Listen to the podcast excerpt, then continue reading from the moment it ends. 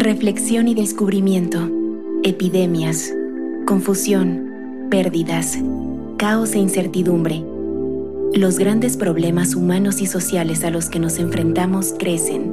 Cada vez más personas están dispuestas a escuchar y han sido lo suficientemente valientes para confrontar lo adverso, porque saben que todo cambio en el exterior viene de nuestro interior. Exploremos en la profundidad de nuestro inconsciente para así llegar a ser más conscientes de lo que nos rodea. ¿Te atreves?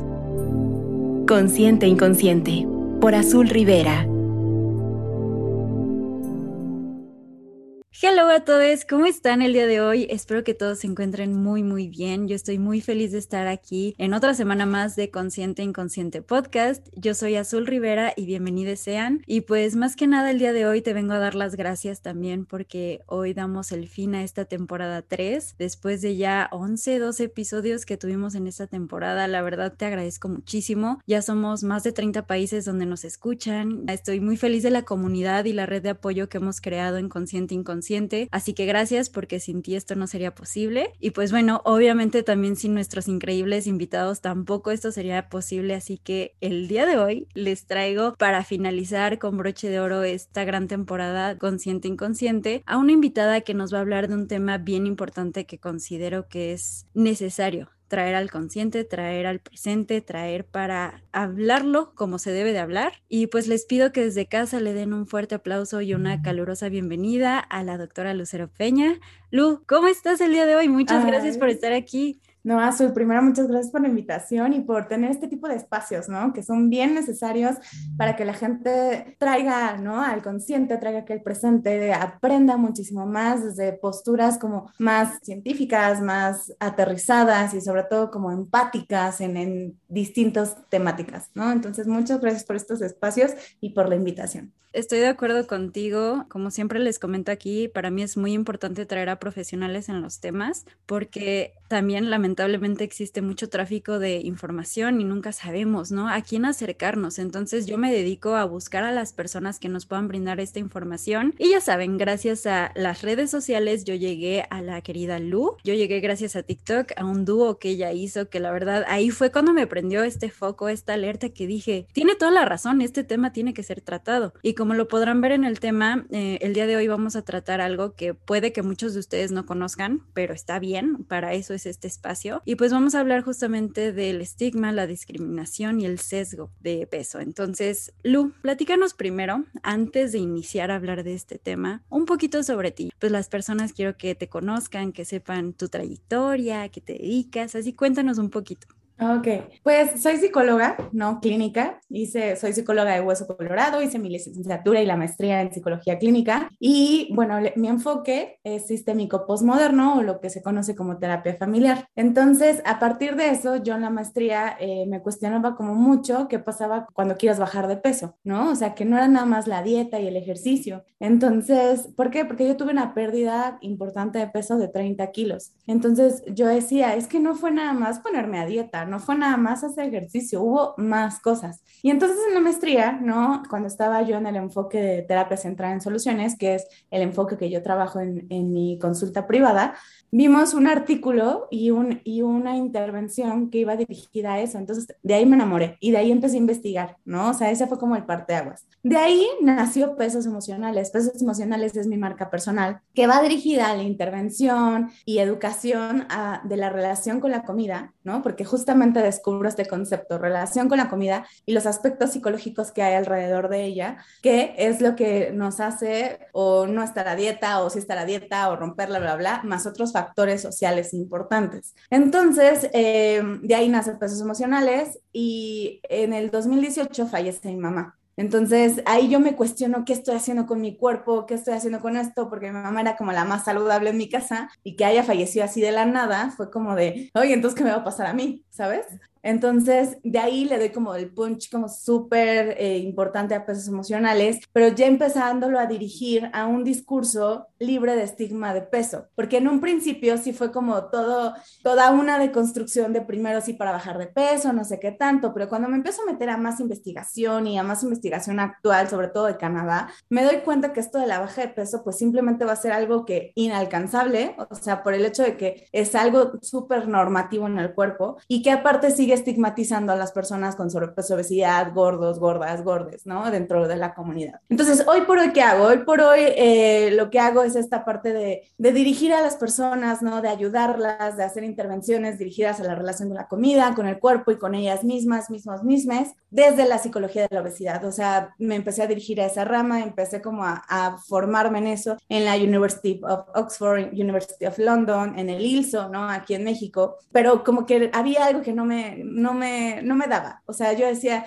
sí, está muy padre y todo, pero todo se iba dirigido a que la gente, o sea, que la única forma de efectividad de un proceso de una persona con sobrepeso y obesidad era que bajara de peso. Era la única. Y entonces eso a mí no me hacía sentido. Yo decía, no, ¿por qué? Porque yo ya volví a subir de peso, pero me considero saludable, estoy saludable bioquímicamente. Entonces como que no tenía mucho sentido. Y entonces cuando decido en el doctorado, ¿no? O sea, decido entrar a un doctorado para poder validar un protocolo, ¿no? De intervención en relación con la comida en sobrepeso y obesidad desde la terapia central en soluciones. Y es el primer protocolo de intervención aquí en México libre de estigma de peso desde la terapia centrada en soluciones, ¿no? Y efectivo y con una efectividad importante, o sea, una alta efectividad. Entonces, bueno, yo sé que soy una niña de la investigación, si hay algo que luego no me entiendes o algo, lo, lo, lo aterriza muchísimo más, pero justamente es eso, o sea, empecé a dirigirme a eso, esa es como mi pequeña larga trayectoria, he estado creciendo últimamente en redes sociales, este eco, sobre todo, por ejemplo, TikTok, tengo una pregunta, ¿en qué dúo me conociste? Con, ay, es que mira, ni quiero decir su nombre, la verdad, pero con el pseudopsicólogo. Ah, ok, ya. De la pizza, de la pizza esta, ¿no? Ese es efectivamente. ok, ¿no? Entonces, eh, justamente, pues han sido como estas cosas como virales, ¿no? Que ya ves que en TikTok todo el mundo se hace viral.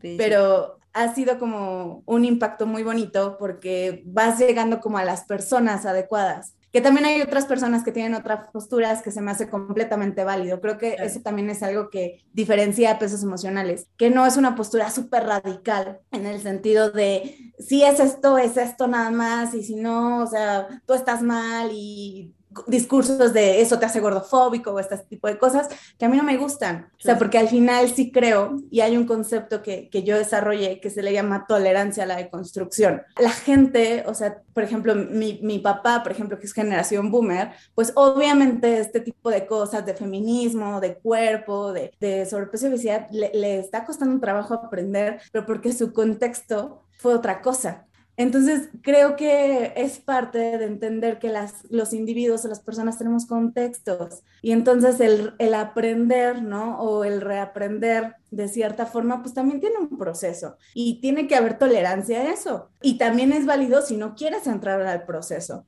Sí, entonces creo que eso es una de las cosas que, que la gente, al menos a mí me ha dicho, que, que, es algo que les gusta de pesos emocionales, que no son posturas radicales. En lo que sí soy bien radical, la verdad, es en la parte de la psicoterapia eh, con basada en evidencia. Eso sí, ¿no? O sea, esta parte como de coaching, de constelaciones y todo, no es, no es psicoterapia, entonces ahí sí soy como, no radical, pero sí muy estricta. Pero este, en, en estas cuestiones de peso, definitivamente no, no soy así.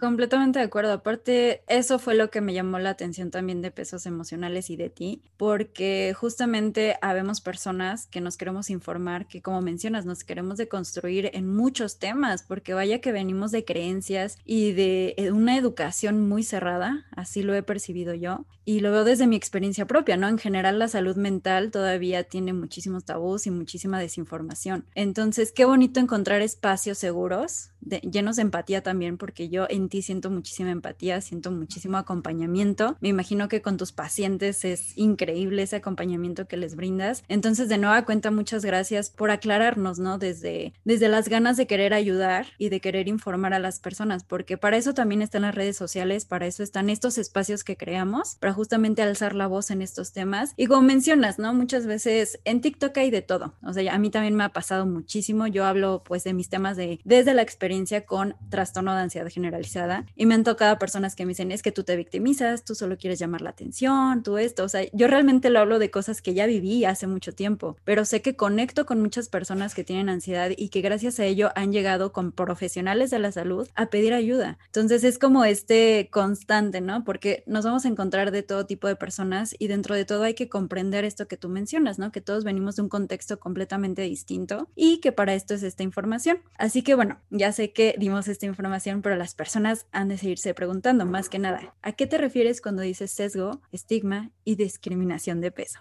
Así que cuéntanos un poquito de cada concepto, Lu. Pues mira, fíjate que hemos, esto sí está normalizado, o sea, me, me, me, causa mucha curiosidad cómo los discursos de las personas es como de, es que ya estás normalizando la obesidad, es que ya estás romantizando la obesidad, o sea, es este tipo de, y voy a iniciar ese tipo de discursos para poder explicar los conceptos, ¿ok? Y entonces, cuando hablamos de normalización de obesidad, realmente no estamos hablando de todo y de nada al mismo tiempo, porque tú te lo has cuestionado, o sea, ¿qué sería normalizar algo? Sí, realmente muchas veces lo mencionan, pero siento yo que no van a la raíz de lo que significa el normalizar. sí. O sea, son discursos muy comprados o son discursos muy aprendidos, ¿no? Sí, como este que lo primero que se te viene a la cabeza es lo están normalizando y lo hemos escuchado en muchos discursos hoy en día. Y estos discursos van, van dirigidos a personas, ¿no? Con cuerpos diversos, gordas, gordes, con sobrepeso obesidad. Yo uso como todo el panorama de discursos porque creo que aquí se tiene que incluir a todos, a todas y a todes. Entonces, eh, en ese sentido, va dirigido como a estas figuras, ¿no? Estas figuras de cuerpo que de alguna forma la palabra es incomoda. Se incomoda la visibilidad del sobrepeso, de la obesidad, de este cuerpo diverso. Un claro ejemplo, eres desde aquí de México, ¿no? Sí, sí, sí, ok.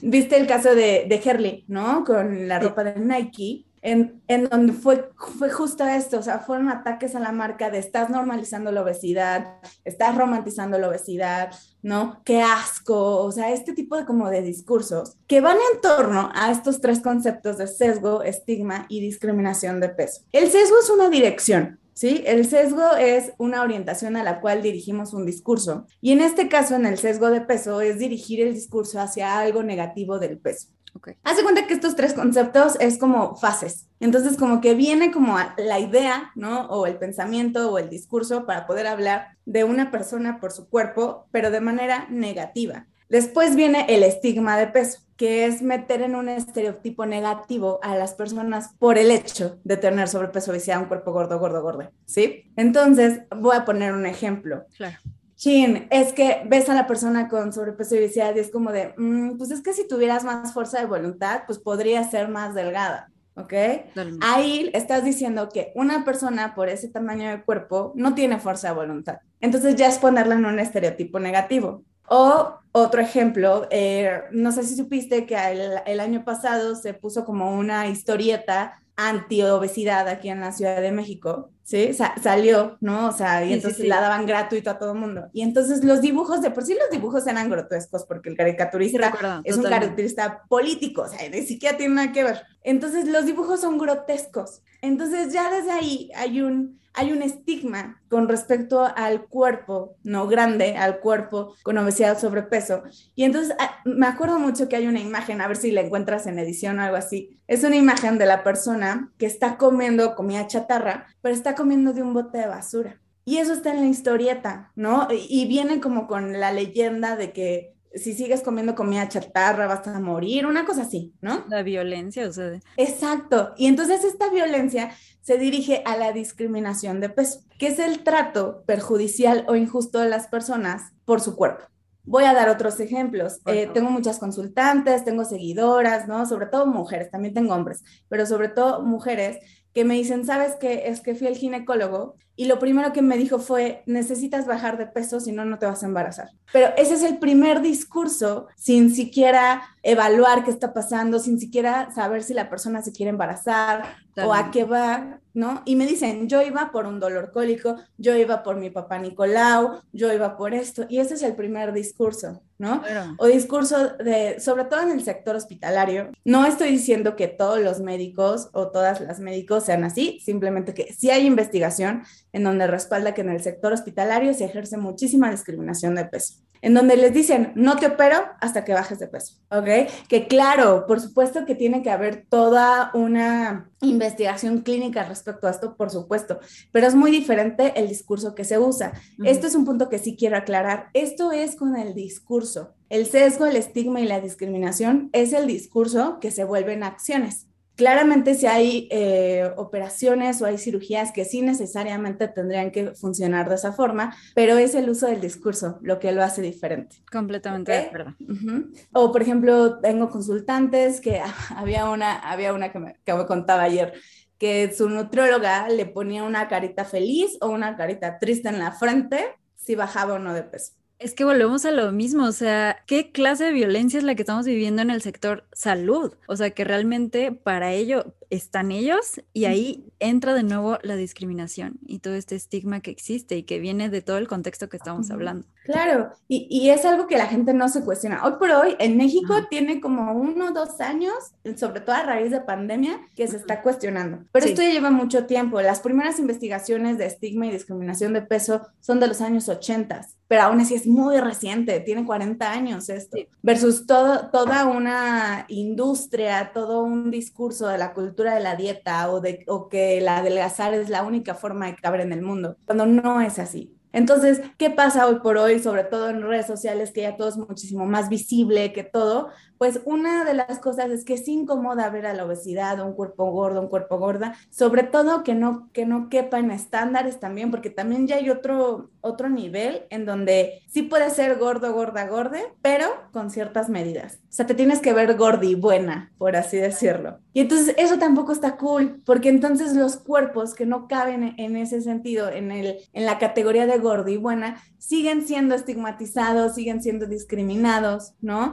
Y no solamente como cuerpos, sino también en el hecho de sector salud, sector familiar, o sea, comentarios como de si estuvieras más delgada, estuvieras más bonita, o es que hasta que no bajes de peso no vas a conseguir novio, novia, tú como gordo eres el cagado, jamás vas a poder ser el guapo. Toda una tendencia, por ejemplo, de TikTok de Glow Up, ¿no? Que hubo ah, en pandemia de gente que tenía sobrepeso y obesidad y baja de peso, se vuelve súper guapo, súper guapa, ¿no? En ese sentido. Pero los comentarios iban dirigidos a eso, de ojalá te mantengas, ojalá no vuelvas a subir de peso. Como si este subir de peso fuera lo peor que le pudiera pasar a alguien en el mundo. Cuando hay cosas peores, cuando a lo mejor, y es bien relativo, ¿sabes? O sea, es bien relativo, desde un cáncer, una diabetes, que se te muera alguien, que se te muera tu perrijo. Pero entonces, ¿por qué dirigirlo a que el peso o el tamaño de tu cuerpo, ¿no? En ese sentido, tiene que ser la única forma de caber en este mundo.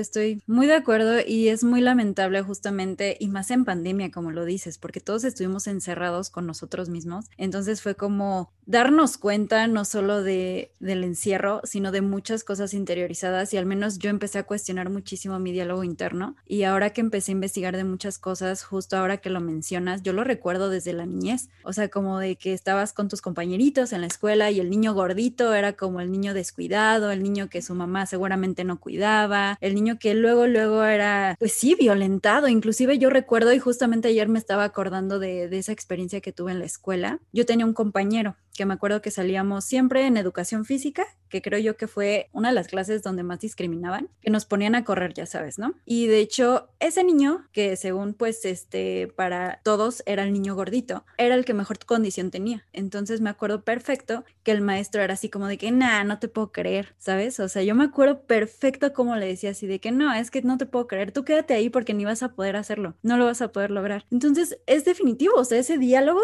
lo tenemos de muchísimo tiempo atrás entonces, esta es una pregunta que va más a lo personal a ti, desde dónde lo ves tú, pero ¿de dónde crees que inicia justo este diálogo y esta creencia de, de la obesidad como algo malo? ¿De dónde crees que viene? Pues viene desde toda esta parte de la industria de la dieta, ¿no? O sea, o de la delgadez o la cultura de la dieta, como se le llama hoy por hoy, en donde claramente sí es como una oportunidad económica muy grande. Yo lo veo así, ¿eh? O sea, yo lo veo desde esta parte socioeconómica. Sea, era una oportunidad muy, muy cañona de uno mantener un estereotipo de imagen, sobre todo a la mujer. O sea, si te acuerdas en los 50, 60, ¿no? Hubo un periodo en donde sí, a lo mejor hasta hay, hasta hay publicidad de engorda, ¿no? Porque ese era el estereotipo de belleza. Pero ya después es como delgada, delgada, delgada. En los 90, en, en la parte de los top models, era como ser un palito, ¿sí? Que hoy está cambiando. Entonces, más que haya solo una respuesta o un solo factor que, que nos diga de dónde vienen estos discursos, somos un todo, ¿no? Porque somos seres biopsicosociales.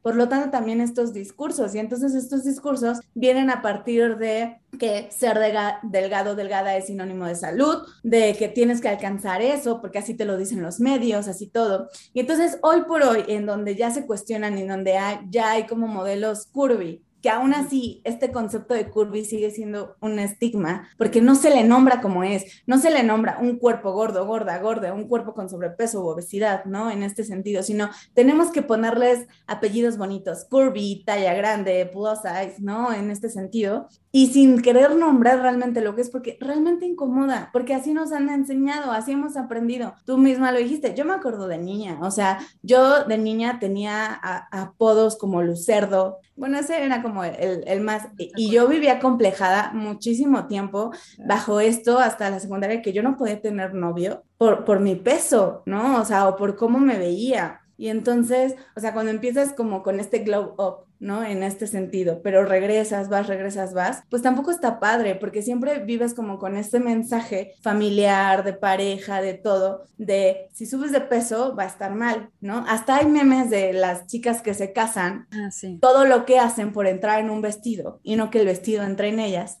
Y después viene como el meme de ya me casé, ya me puedo dejar engordar. O sea, la lógica. Y aparte la violencia de género, como dices, porque realmente la mayor parte del tiempo y más en lo social va dirigido hacia las mujeres este diálogo violento. Y como dices, el ser delgado no es sinónimo de, de salud. Y eso vaya que se los puedo compartir desde la experiencia y ustedes lo saben con base a mi TCA. Estos comentarios, ¿no? Que yo llegué a recibir de que, ay, qué bueno que bajaste de peso, te ves súper bien, oye, como decías, mantente así, ya aprovecha para agarrar de ahí, cuidarte desde ahí. Pero yo internamente estaba sufriendo. Yo me acuerdo que a mí me decían que yo me veía bien, pero yo en el espejo no me sentía bien. E inclusive eso no está bien. O sea, el hecho de verte y no sentirte bien como sea que tú te veas. Y ahí es otro tema que yo quiero tocar contigo, porque siento yo que está muy subestimado la cuestión del amor propio y el autocuidado. Y te escuché también hablar sobre ese tema y me encantaría que nos hablaras de eso, porque justamente yo hace poco hablé de eso con mi comunidad, del cómo todas estas creencias han hecho que nosotros no nos amemos de la manera que tiene que ser, ¿no? Porque nosotros llegamos como seres humanos nuevos a esta sociedad y todo esto se nos va implantando a lo largo de nuestro crecimiento, pero si alguien no nos dijera todo esto,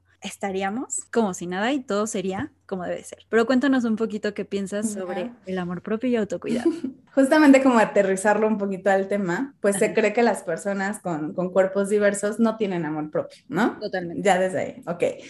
Eh, esto del amor propio, desde mi postura, ¿no? Como, como investigadora, como psicóloga posmoderna, pues realmente no hay una justificación o evidencia científica del concepto de amor propio desde la psicología. Es más un discurso de autoayuda, es más un discurso de coaching que se popularizó en redes sociales, porque obviamente es, suena más bonito decir amor propio que conductas de autocuidado, ¿no? Que es, ese sí ya tiene como evidencia científica en la psicología de la salud, ¿no? Por oblitas. Entonces, cuando no, sé si tuviste como oportunidad. En febrero yo hago temáticas en pesos emocionales y en febrero fue la, la temática de amor justo propio. Eso fue lo que vi. Sí. En donde sí nos cuestionábamos junto con otra psicóloga pues que esto del amor propio sí estaba como hasta idealizado y aspiracional, ¿no? Porque ya caemos en esto de que si no tienes amor propio no vales. O sea, en TikTok, en Instagram, en lo que sea, véanlo. O sea, si no tienes amor propio y hasta lo decimos en el discurso, mm, es que no tienes amor propio, entonces por eso, pues deberías ir a terapia. O sea,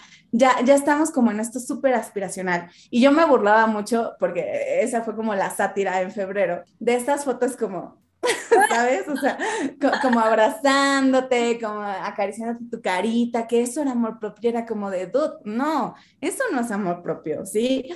O sea, porque aparte es esto de ámate, acéptate, pero ¿te has cuestionado, Azul? ¿De qué forma tú sabes que te estás aceptando día a día? ¿O qué tendría que pasar para que tú puedas definir esto de amor hacia ti? De hecho, me lo cuestioné muchísimo al escucharte porque lo he escuchado en muchísimos discursos, la aceptación en muchos lados, o sea, realmente es como de acéptate, ámate, cuídate, o sea, muchas cosas, pero yo me he acercado muchísimo al autocuidado, ¿no? O sea, a poner en acción mis palabras, ¿no? Porque yo puedo decir, ay, sí, me amo y me quiero, pero pues realmente el autocuidado va dentro de otra cosa y para mí autocuidado es justamente cuidar mi salud mental, mi salud física en lo que yo necesito y en lo que yo requiero. Y justamente yo he visto también cómo romantizan el amarse a uno mismo y como lo dices, si no te amas a ti mismo, entras de nuevo en esta creencia de que no entras en ese también pues estigma de lo que es amarse a uno mismo. O sea, son muchas cosas que hasta dentro de eso se está como dando a entender que si no cumples tampoco con todo lo que conlleva el amarse, no puedes entrar dentro de eso. Entonces creo que también está muy radical la idea del amarse a uno mismo según las redes sociales.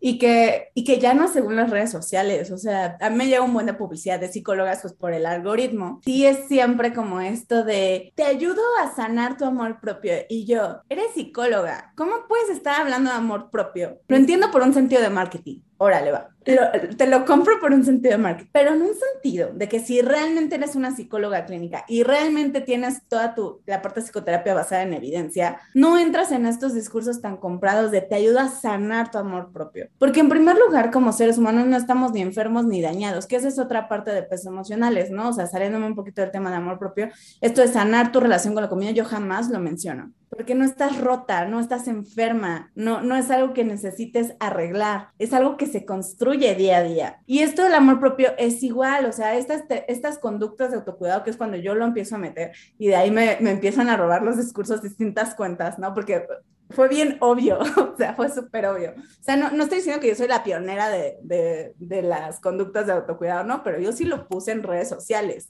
Y entonces, ajá, o sea, que se sepa que, que Dali y yo, que Dali es una colega igual, una psicóloga de, obesidad y yo, nos pusimos de acuerdo y dijimos, vámonos con todo, frente en común con esto, ¿sí? Perfecto. Y de ahí muchas cuentas nos empezaban hasta a jalar nuestros posts de copy-paste, o sea, nada más le cambiaban los colores y nuestros posts eran replicados en cuentas con 30 mil, con 60 mil seguidores y nosotros así de... Sí pasa, ¿eh?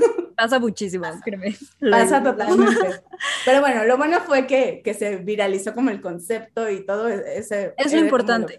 Pero justo esto, o sea, las conductas de autocuidado ya son acciones, ya no se queda en esto de skincare y ya, o sea, a eso se está dirigiendo el amor propio, ¿no? Como ah, mis, mis conductas de autocuidado de amor propio, skincare y nada más. Y es como de no, o sea, es todo lo que haces por un bienestar y calidad de vida. Entonces, claramente con esto, o sea, también se aterriza en el sobrepeso y obesidad cuando la gente dice, es que no tienes amor propio por ser gordo, gorda, gorde, cuando es como de, se ha demostrado también en investigaciones, hay una investigación bien bonita en donde se marca que las personas con obesidad o sobrepeso son las que más conductas de autocuidado tienen a comparación de cuerpos normativos. ¿Por qué? Piénsenlo así, son personas que han estado en más dietas toda, toda su vida, que han estado en esta parte del ejercicio, que han intentado de todo por bajar de peso bajo este objetivo, pero han sido conductas de autocuidado. Entonces, si es así, ¿de qué forma hacemos esta conclusión o llegamos a esta conclusión de que las personas con sobrepeso y obesidad no se cuidan? Es que de verdad te cuestionas. Y por eso es que te vuelvo a repetir, gracias por, por traer el tema de esto en redes sociales, porque es algo que no tenemos en mente, no tenemos en cuenta y llegamos a ser muy violentos inclusive del pensamiento y justamente con los comentarios, ¿no? Que llegan así, mira, llegan así y los dices y ya cuando los dices, ¿por qué estoy diciendo esto? ¿De dónde viene este pensamiento mío o esto que estoy mencionándole a esta persona y cómo, por qué? Pues eso es otra cosa que yo también me cuestiono de verdad, ¿en qué le afecta a las personas que constantemente en redes sociales yo puedo irme, nos podemos ir a raíz de mucho del por qué las personas critican y del por qué las personas están, podemos ir a muchas cosas, pero realmente es algo que se tiene que seguir trabajando, que vamos a seguir trabajando, que hay que seguirnos informando, que eso también es muy importante, y en cuestiones de la dieta. Esa es otra cosa, mira, que me gustaría que me contaras desde tu perspectiva como profesional, porque como lo decías, yo también me puse a leer como testimonios de personas en comentarios y así, y llegué a ver que inclusive psicólogos o sea, psicólogos así nomás, te decían, es que te tienes que poner a dieta porque a lo mejor si, si estás más delgada te vas a sentir mejor contigo, ¿no? Y ya de ahí otra vez discurso de amor propio. Entonces,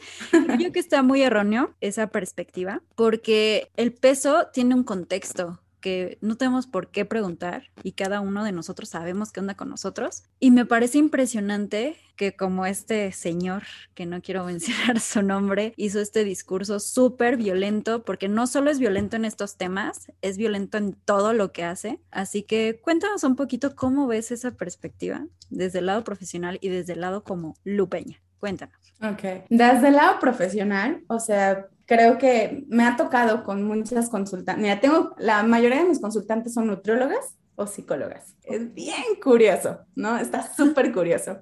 Entonces, pero también son, son chicas que llevan procesos psicológicos y que nunca han podido resolver este tema de las dietas, de la relación con la comida, de con su cuerpo. Y entonces cuando pregunto, porque es una de las preguntas que yo hago cuando vienen como con este contexto, de qué tendría que ser diferente en este espacio como distinción del proceso terapéutico que ya llevaron. Y la respuesta, así yo creo que 8 de 10, así, es que no se les juzgue en su proceso. Regresamos al tema de estigma, regresamos al tema de discriminación. Entonces, algo que yo me di cuenta que me sorprendía mucho y es algo en lo que estoy trabajando, es justamente en la formación de psicólogos y psicólogas, en estos temas de obesidad, de relación con la comida y todo esto, libre de estigma de peso, ¿sí? Porque todo esto, o sea, si yo me pongo muy ñoña, está desde la parte cognitivo-conductual, ¿no? En donde se menciona que este es el único enfoque que tiene como éxito o efectividad para las personas con sobrepeso y obesidad porque las bajan de peso.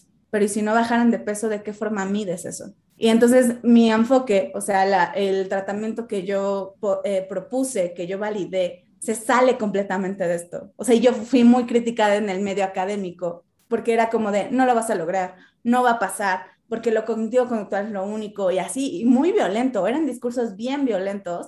Yo dije, no, es que sí lo tengo que hacer, sí lo tengo que lograr, porque no, no puede ser nada más esto, no puede haber solo una disque solución en el mundo cuando estamos hablando que tiene un contexto. Entonces, esa es mi postura desde la manera profesional, o sea que es bien necesaria la capacitación de psicólogos y psicólogas en estos temas en específico de, de sobrepeso y obesidad desde mi cancha, pero libre de estigma de peso porque no lo tenemos, porque entonces vienen estos discursos a los que estamos bien acostumbrados, acostumbradas de creer que la delgadez es la única sinónimo o la única forma de salud, y entonces cuando vienen este tipo de recomendaciones de baja de peso, que no está mal, fíjense, no está mal querer bajar de peso, también esa es la otra, no está mal querer bajar de peso, pero lo que sí está como bien confuso y puede ser hasta violento es creer que esa es la única solución para que la persona sea feliz, o para que la persona tenga bienestar y calidad de vida es eso, o sea, porque si me dicen, es que entonces está mal que quiera bajar de peso, no, para nada, no está mal, es bien válido, pero aquí lo diferente va a ser que te lo vendan como la única forma en la que tú puedes tener salud o la única forma en la que puedas tener bienestar y calidad de vida o la única forma en la que puedas tener salud mental, que no es así. Sí, más bien es de, desde dónde quieres hacerlo, ¿no? O sea, Exacto. Desde, qué discurso estás bajando de peso. O sea, si es algo que tú quieres hacer por ti, para ti, pero ¿desde dónde lo estás haciendo? ¿Lo estás haciendo porque alguien te lo dijo? porque escuchas a lo mejor los discursos violentos que escuchabas en casa. O sea, hay muchas cosas, ¿no? O, lo que mencionamos de la escuela que nos compartiste, de, desde que porque no puedes tener novio o pareja. O sea, ver, cuestionarnos realmente por qué lo estamos haciendo, ya sea bajar o lo que sea, hay que saber de dónde viene todo eso que nos estamos repitiendo constantemente. Y ayer lo, lo hablé con una seguidora, porque agarró y me dijo, oye, es que no me siento bien conmigo misma, o sea, las redes sociales me están impactando demasiado y ya no me siento cómoda subiendo fotos porque siento que no cumplo con este estereotipo de, de belleza. Y le dije, haz lo que tengas que hacer de verdad, haz lo que tú tengas que hacer para sentirte bien, pide ayuda, o sea, eso es lo que yo siempre le digo, acércate a alguien, de hecho, le recomendé tu espacio. Gracias. Eh, pero si tienes la necesidad de dejar de seguir a ciertas personas para que tú empieces este proceso, contigo misma, está bien, hazlo. Porque yo te o sea, yo entiendo realmente esa presión tan pesada y lo he notado cuando empecé a crear contenido. Porque yo era, yo inclusive era una persona que en su vida le gustaba subir contenido, ¿sabes? Fotos inclusive mías, ya una cuestión de autoestima, pues que llevaba mucho tiempo ahí. Y es una presión que, que, que, es muy difícil de tratar y de trabajar y yo me he llevado acompañado de mi terapia. He entendido muchas cosas, me sigo cuestionando otras, pero es lo importante de esto que les venimos presentando el día de hoy. Cuestiónense, busquen ayuda y entiendan de dónde viene este discurso interno que nos repetimos constantemente. Y a mí me gusta mucho que, que empecemos a hablar más del autocuidado, más que romantizar el amor propio, hablemos del autocuidado y pongamos en práctica el autocuidado, no solo decirlo, sino hacerlo. Y yo lo he hecho más que nada con la constancia. Por mí, para mí. Eso para mí podríamos decir lo que es el autocuidado y amor propio. Pero al final, Lucy, ah, por favor. Ah, sí, perdón, perdón, eh, Azul. O sea, justamente el autocuidado son todas estas acciones, por más mínimas que sean, que te dirigen a un bienestar y calidad de vida. O sea, porque también esto del autocuidado está llegando a un punto en el que también se está romantizando. Entonces, para, para desmenuzar como esto, o sea, así sea que te levantes a las 8 de la mañana, ¿no? Y le quieras dar cinco minutos más al despertador porque lo necesitas, esa es una conducta. Tomar agua, esa es otra. Eh, hoy quedarte acostada todo el día porque tuviste un día horrible, ¿no? O porque no te sientes bien conmigo, esa es otra. O sea, no todo el tiempo tenemos que estar vibrando alto, ¿no? Ay, es otra cosa. O sea, yo respeto muchísimo al club de las 5 de la mañana, ni te digo qué chido, pero yo, mira, la neta, o sea, todo el mundo me ha preguntado así como mi rutina y así. Yo, la neta, me dejo ir con lo que siente mi cuerpo, porque por la ansiedad, yo sí era una persona muy perfeccionista. O decía, si no hago esto en este momento, y yo vivía enferma, Lu, yo vivía enferma, realmente, o me dolía la cabeza, o me dolía el estómago, me sentía cansada. Y en cuanto empecé a escuchar eso de mi cuerpo y empecé a permitirme, porque realmente era como de que no, tú no puedes hacer eso. ¿Por qué no puedes hacer eso? Pues porque en sociedad yo tenía esta creencia de que el éxito se basaba en esta sobreexplotación. Entonces, literalmente ahorita, Lu, todo ha fluido de la manera que tiene que fluir porque yo me autocuido y esto es justamente, me dejo dormir las horas que yo tengo que dormir. Hay veces donde sí tengo que trabajar porque pues como te decía, la vida Godín es la vida Godín y hay que cumplir mi sueño de esto del podcast, entonces tengo que equilibrarlo. Pero si estoy desveladísima, digo, ¿sabes qué? Unos cinco minutos más. O sabes qué? Comer lo que me gusta comer, que también esa es otra cosa. Sentirme como me tenga que sentir, llorar si quiero llorar, reír si me quiero reír, o sea, hay muchas cosas que no nos permitimos. Entonces, es todo este tema que creo yo que les dimos de mucho para cuestionarse, para hablar con ustedes mismos y principalmente para iniciar, ¿no? Para iniciar este proceso de constructivo que es impresión, como decía Lu, o sea, si no te sientes lista, listo, liste, o sea, son muchas cosas que aparte ahorita son demasiadas cosas, yo también te puedo entender, yo lo he sentido, me he estado tratando de informar también en cuestiones del feminismo, estoy deconstruyendo muchas ideas, este, en cuestiones también del peso, o sea, en cuestiones de salud mental, hay varios temas que todavía tenemos que tratar y este episodio el día de hoy al menos a mí me hizo cuestionarme aún más. Así que te invito a ampliar más la perspectiva y a que encuentres y que te vayas encontrando en el camino principalmente. Y Lu, me encantaría también que, pues para cerrar este episodio, nos aquí somos de reflexión. O sea, déjame te digo, a mí me encanta aquí volarme, reflexionarme de la vida y de la existencia. Entonces siempre les digo que lo que escuchemos en un, en un episodio siempre puede ser como una señal para poner en acción, ¿no? Lo que se habló en el episodio. Entonces regálanos una, una reflexión con respecto al tema que se habló hoy, como si le hablaras a la luz del pasado. Okay. ¿Qué le diría con todo este tema de estigma y de peso? Exactamente. ¿Qué le dirías así si tú pudieras bajar a, viajar al pasado y Lu estuviese con, con esta situación de conflicto interno?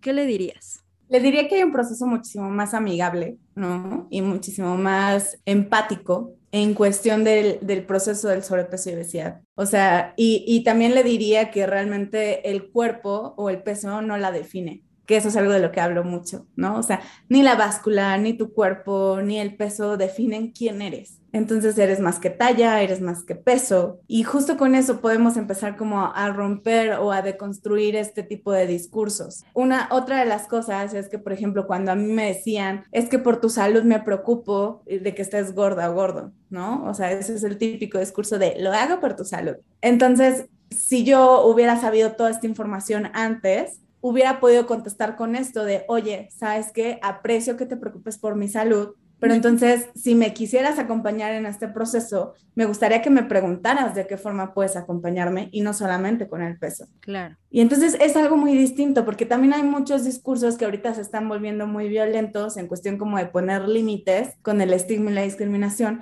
pero creo que va desde invitar también a la reflexión a la otra persona, de que si quiere construir, chido, si no también, pero sí poner como esta parte de de qué forma me quieres ayudar que no tenga que ver con el peso para mi salud. Estoy de acuerdo, sí, porque como lo mencionábamos, todo el contexto que hay detrás. Entonces, eso, eso hubiera pasado, o sea, a la luz del pasado de todo este proceso, creo que hubiera sido más empático, más amigable y me hubiera cuestionado más cosas, sobre todo esto, esto de que mi peso no me definía como persona. Muchas gracias. Definitivamente también la luz del pasado estaría muy orgullosa de todo lo que has logrado, todo lo que has aprendido, porque vaya que este es el inicio, este es el inicio de muchas cosas que tú estás por lograr. La verdad es bien padre poder coincidir contigo en este camino de, pues, de aprendizaje, que al final pues para eso, para eso es la vida, para aprender, para cuestionar, para ponernos a pensar. Entonces, este, les agradezco mucho a todos los que nos escucharon el día de hoy. Como siempre, espero que este tema que tratamos te ayude en el proceso que sea que estés viviendo. Y si requieres ayuda, por favor, contacta a Lu Peña, que porfis nos puedes regalar tus redes sociales para que las personas te busquen. Sí, claro que sí, me pueden encontrar en TikTok, en Spotify, en Instagram, que son las tres formas en las que más me muevo, como arroba pesos emocionales. Ah, se me quedó el micrófono. arroba pesos emocionales. Y ahí escríbame un DM así de, oigan, vengo de Con Azul, ¿no? De, es haciendo consciente lo inconsciente. Consciente inconsciente. consciente inconsciente, ¿no? Y con mucho gusto. Trato de contestarle a todo el mundo, a veces me tardo, ¿no? Pero de que te contesto, les contesto. Muchísimas gracias, Lu. Pues ya saben, chiques, ya eh, le escriben a Lu si es que si requieren alguna consulta, algún apoyo, asesoría, cualquier cosa. Y también estén pendientes de su contenido, porque la verdad es muy informativo. Ella también tiene un podcast que es justamente Pesos Emocionales. Yo la escuché en YouTube, pero me imagino que estás en todas las plataformas de audio también. Así que búsquenla y cualquier cosa, pues ustedes también nos pueden escribir eh, si requieren algo. Ya saben que yo también los puedo contactar con Lu si es que les da penita o cualquier cosa, pues yo les puedo contactar directamente con Lu, pero lo importante aquí es hacer algo con respecto, porque no, no, no es normal el sentirnos así tan atacados y violentados con estos discursos y más yo lo entiendo porque las redes sociales es, es lo que está ahorita en el boom en la actualidad y usualmente estamos súper metidos en redes sociales, así que también si necesitas desconectar con ese punto, hazlo, haz lo que creas necesario para tu bienestar. Pero te agradecemos muchísimo, muchísimo por escucharnos el día de hoy y pues nos vemos en la temporada 4 que posiblemente me tarde, miren, un poquito, pero porque se vienen cosas buenas, se viene otra producción, se vienen bastantes cosas que sé que les van a gustar y que estoy muy preparada y pues con mucho gusto traeremos a Lu de vuelta si es que así se nos permite, ¿vale? Ah, claro que sí. No, muchas gracias Azul por estos espacios. ¿No? Y mucho éxito en este podcast, en toda esta parte de cómo estás desde tu perspectiva y trayendo profesionales para que no nada más se quede en tu perspectiva. Y este, decirle a la, a la, gente que nos escucha que no están ni solas, ni solos, ni soles en este proceso. Eso es lo importante. Muchas gracias por todo el acompañamiento que nos brindas. Y pues bueno, les mandamos mucha luz y sobre todo un fuerte abrazo a todos los que nos escucharon hoy. Cuídense mucho, nos vemos pronto. Adiós.